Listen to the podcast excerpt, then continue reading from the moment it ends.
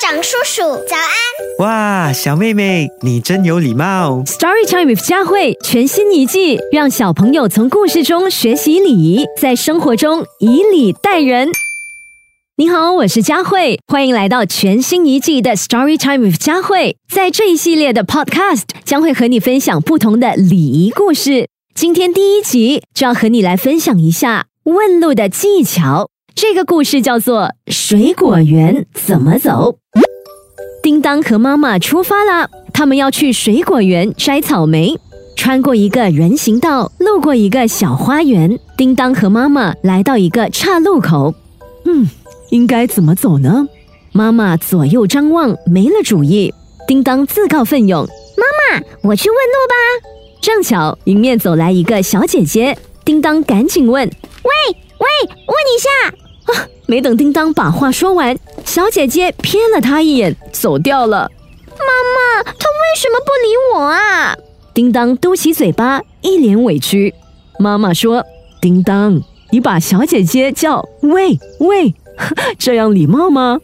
叮当低下头说哦是我错了，我应该叫姐姐。：“是啊。”妈妈微笑着点点头。叮当说我再去问问路吧。：“大树下有位老奶奶在乘凉。”叮当跑去问奶奶，请问您知道，呃，知道哪儿有草莓吗？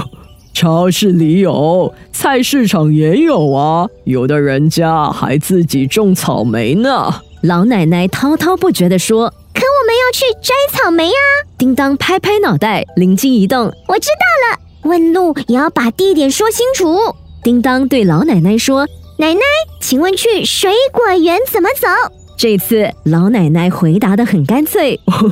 往左拐，然后直走就到了。谢谢奶奶。”叮当给老奶奶鞠了一个躬，老奶奶笑呵呵地说不用客气，你真是一个懂礼貌的好孩子。奶奶再见。：“叮当朝奶奶挥挥手，欢呼道酸酸甜甜的草莓，我们来喽！：‘听了这个故事之后，小朋友们知道向别人问路的时候要注意哪些礼仪吗？要记得向别人问路时，态度一定要诚恳，说话也要有礼貌，而且要向对方表达清楚自己想要去的地方。还有，问完之后，不管你有没有得到满意的答案，都要向对方诚恳的说一声谢谢。